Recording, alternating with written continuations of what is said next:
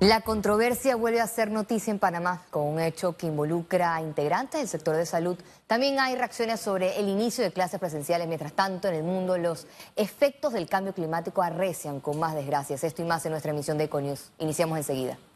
El Ministerio de Salud y el ministro de Salud, Luis Francisco Sucre, confirmó la separación del cargo del doctor Leonardo Labrador, director de epidemiología del MINSA, y a la doctora Ana Lorena Chang, jefa de salud pública de la región metropolitana, tras revelarse su vinculación a la junta directiva de la empresa a cargo de los hisopados para ingresar a las islas del Pacífico panameño. El Ministerio de Salud no ha contratado a ninguna empresa para que haga hisopados en ninguno de los puntos. Lo que entendemos de la situación hasta ahora es que eh, esta empresa llegó de manera voluntaria y se instaló por unos días en esta área para promover su empresa y hacer los hisopados. Sin embargo, nosotros ofertamos de manera gratuita y de manera permanente en los puntos de hisopado para que todo el que quiera viajar a estas áreas en donde no hay COVID se hagan sus pruebas con suficiente tiempo y de manera gratuita. No hay por qué pagar para ir a estas áreas acudan a las áreas y a los puestos de hisopado que el Ministerio de Salud les está aportando para que ustedes gocen del beneficio que le está dando el gobierno nacional y tengan su prueba 72 o 48 horas antes de hacer su viaje a estas áreas.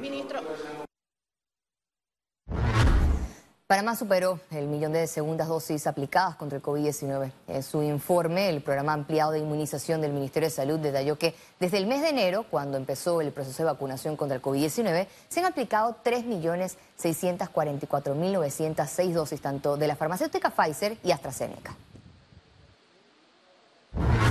Panamá mantiene un porcentaje de positividad en cuanto al COVID-19 del 7.8%. Veamos en detalle las cifras del MINSA. 450.624 casos acumulados de COVID-19.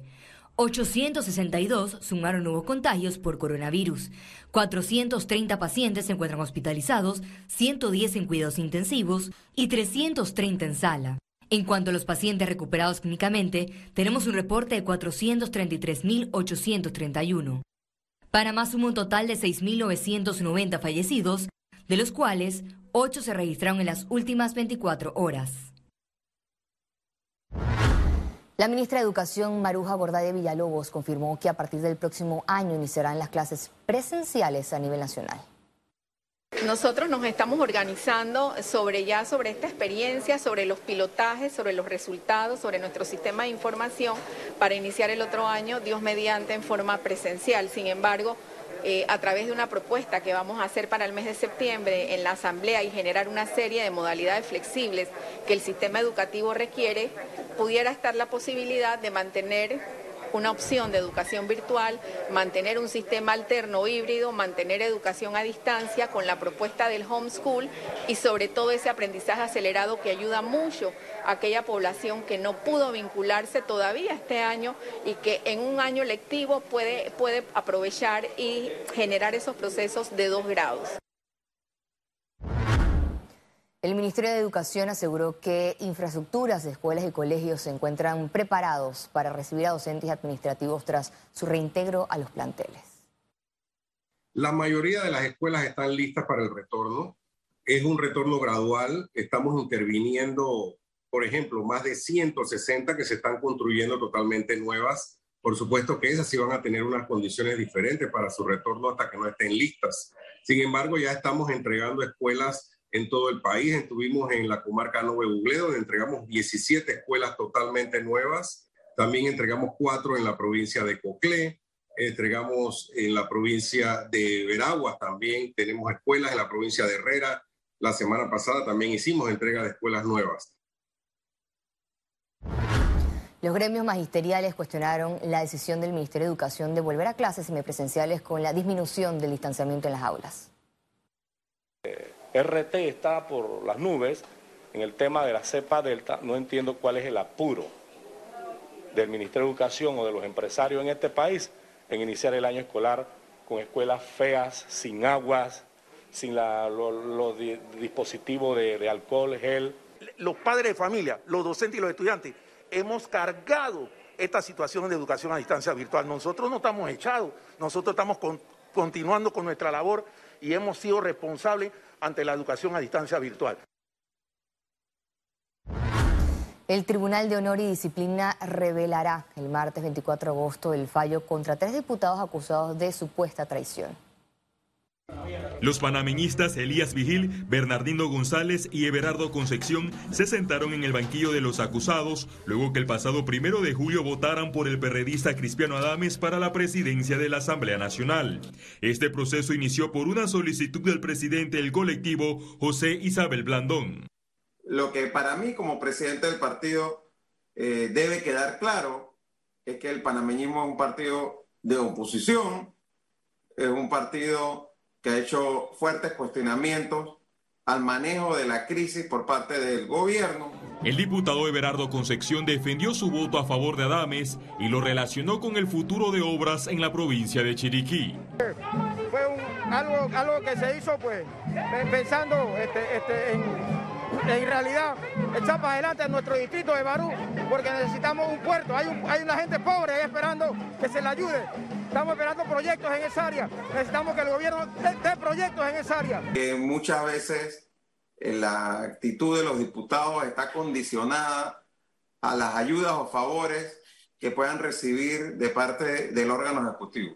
Los diputados Elías Vigil y Bernardino González argumentaron en la audiencia que la votación fue libre, pese a que el panameñismo presentó su candidato. No hubo una línea por parte del directorio, respetamos el directorio, respetamos al presidente de nuestro partido, pero no tiraron una línea como establece el estatuto, a través del, a través del directorio, a través de nuestro jefe de bancada, no se hubo, se presentó la prueba. Que desde el día uno, el fiscal del partido Porfirio Batista Pineda ha hecho un show sobre el proceso. Inclusive nos ha condenado. En medio de la admisión de pruebas, los seguidores de los acusados protestaron en la sede de la Fundación Arnulfo Arias Madrid.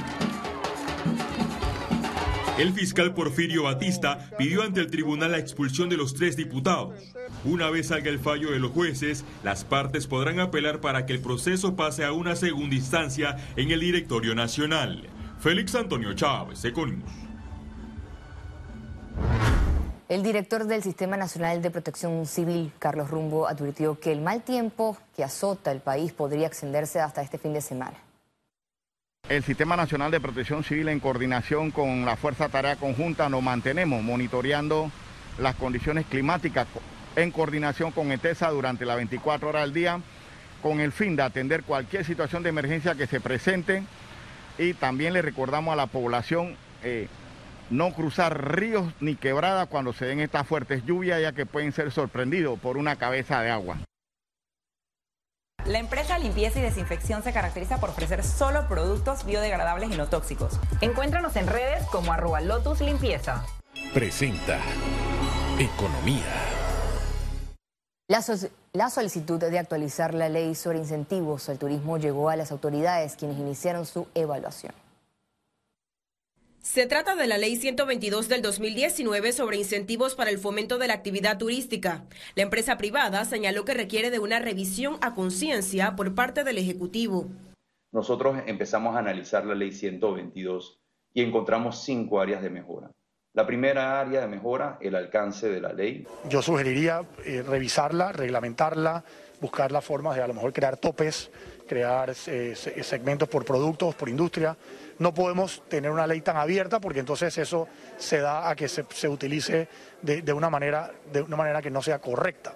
Entonces lo que queremos ahora es que la ley realmente incentive. Aseguran que es una buena ley, pero le hace falta precisión. Lo que busca es, y como nosotros la vemos, es poder crear más productos, sobre todo productos fuera de la ciudad de Panamá generar más productos en el interior, crear más circuitos, donde el visitante pueda acceder a productos como por ejemplo parques temáticos, marinas, eh, eh, eh, parques, parques aventuras, canopies, toda una serie de cosas. Al consultar a la autoridad del sector turismo, reconoció la necesidad de actualización. Su plan es aprovechar los atractivos del país para lograr que lleguen inversiones privadas. Hemos estado dedicándole muchas horas al tema eh, digamos, como le dije, en conjunto con el Ministerio de Economía y Finanzas, incluso el apoyo de la presidencia para buscar lo que realmente convenga más al país, buscando la forma en que se, tengan que hacer las mejoras que se tengan que hacer a la ley, pero siempre buscando eh, respetar el espíritu de la ley, buscando lograr ese desarrollo en el interior del país. Ciara Morris, Econews.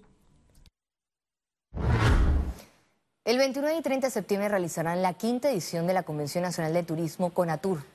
Este jueves, en conferencia de prensa, actores de la industria turística respaldados por Autoridad de Turismo de Panamá invitaron a participar de este evento presencial con el tema Integración e Innovación claves para la recuperación del turismo sostenible en Panamá. En paralelo, 14 centros comerciales anunciaron el Panama Black Week a realizarse el 30 de septiembre al 10 de octubre con descuentos hasta el 70% en el 2019, como comenté en, lo que hablé, o sea, entró bastante, bastante turismo, logrando los 109 millones de dólares en, ventas durante solo tres días.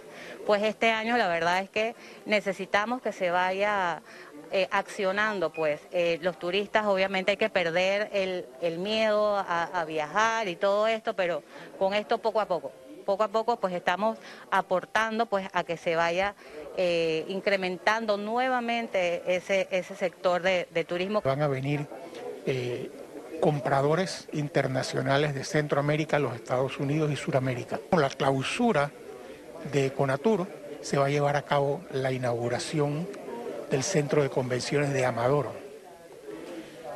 O sea que se manda el mensaje al mundo de que ya Panamá se está abriendo al turismo. La Asociación Panameña de Aseguradoras aclaró que la condición presentada por algunas afiliadas a su gremio de solicitar tarjetas de vacunación para sus nuevos clientes compete exclusivamente a la empresa. Sí hemos visto, y a lo que te refieres, es que algunos comunicados donde eh, algunas aseguradoras para, para nuevas pólizas están, pues, digamos que poniendo como requisito el tema de vacuna. Pero este no es un tema que hemos discutido en APADEA, por lo cual son temas particulares de selección de riesgo de cada una de las aseguradoras. Nosotros seguimos y continuamos respaldando a nuestros asegurados con eh, cualquier eh, tema relacionado con COVID, ¿verdad? Que a la fecha las cifras ya van por 109 millones de dólares. El Metro de Panamá adjudicó el diseño del túnel de la línea 3 al consorcio Túnel de las Américas. La institución informó que los participantes del acto público pueden presentar recurso de impugnación ante el Tribunal Administrativo de Contrataciones Públicas hasta el 24 de agosto. La autoridad del Canal de Panamá presentó ante la Asamblea Nacional su presupuesto para la vigencia fiscal del 1 de octubre del 2021 al 30 de septiembre del 2022, el cual asciende a 4.215 millones de balboas. La entidad más importante del país explicó que se contempla gastos de operación por el orden de los 1.408 millones de balboas, con aportes al Estado por la suma de 2.497 millones de balboas. Con relación a los pagos, la cifra supera los 238 millones de balboas. La autoridad del Canal de Panamá espera la aprobación del proyecto en la Asamblea Nacional para continuar funcionando de manera segura. Economía fue presentado por... La empresa Limpieza y Desinfección se caracteriza por ofrecer solo productos biodegradables y no tóxicos. Encuéntranos en redes como arroba Lotus Limpieza. Ahora nos vamos al segmento que analiza la economía desde una conexión más profunda. Conexión financiera. A pesar de la pandemia aún existen dudas sobre si vacunarse o no. Incluso si han estado algunas sobre algunas ideas sobre la posible obligatoriedad de la acción y esto se traduce en imposición. El análisis de esto y más con nuestro economista Carlos Araúz. Adelante, Carlos. Gracias, Valeria. La Defensoría del Pueblo de Panamá se ha manifestado sobre el derecho de cada individuo a no vacunarse contra la COVID-19. Mientras tanto, en otras latitudes, con diferentes estilos y diferentes manejos, los incentivos y las herramientas de mercadeo para lograr la esquiva inmunidad de rebaño se agotan. En Estados Unidos de América el gran debate es si, cómo o cuándo el sector privado establece la vacuna como en requisito para reintegrarse a trabajar. Dicha obligación por parte de un empleador es permitida legalmente. De hecho, en ese país, pero muchas empresas están preocupadas aún sobre implicaciones políticas o críticas de los empleados. El gran dilema es quién lo hace primero. ¿Serán estos esfuerzos suficientes? La mayoría de las empresas en Estados Unidos se han resistido a la idea de hacerlo obligatorio o mandatorio. Mientras tanto, en Panamá seguimos avanzando, algo más lento que lo anticipado, pero todavía lo suficiente para estar entre los mejores países del mundo en la eficiencia de las rondas de vacunación. Marchamos hacia la inmunidad colectiva con pasos firmes, pero se necesita otro tipo de compromiso del sector privado, por más charlas, más educación, más herramientas para que se pueda evaluar, analizar y sentir los puntos a favor de las jornadas de vacunación. ¿Qué impacto tendría para convenciones y eventos salir a promover un país que tuviese ya la inmunidad colectiva? ¿Qué impacto tendría en la inversión extranjera que dijéramos Panamá tiene a un 85% de su población vacunada contra la COVID-19? El derecho a vacunarse o no es de cada individuo. El derecho por implementar acciones que conduzcan a que un país retome el sendero del crecimiento económico, que se traduzca en progreso social, es una gran mayoría de panameños a crecer, a despertar. Vuelvo contigo, Valeria. Gracias, Carlos, por tu siempre atinado análisis. Y es tal cual lo acabas de decir, el progreso social depende de acciones e incentivos. Quédese con nosotros, ya volvemos.